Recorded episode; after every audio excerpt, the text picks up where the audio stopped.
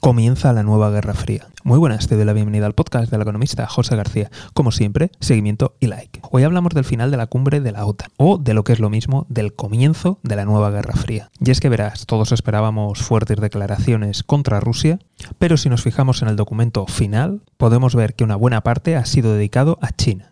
Y no es de extrañar, ya que había invitados tan cercanos a la OTAN como podría ser Japón, Corea del Sur, Australia y Nueva Zelanda. ¿Crees que ha comenzado una nueva guerra fría? ¿Cómo responderá China ante esta amenaza? Ya sabes que tienes a tu disposición los comentarios. Desde aquí, como siempre, estaremos muy atentos. Y si no te quieres perder nada, seguimiento y like. Nos vemos aquí en el podcast del economista José García. Un saludo y toda la suerte del mundo.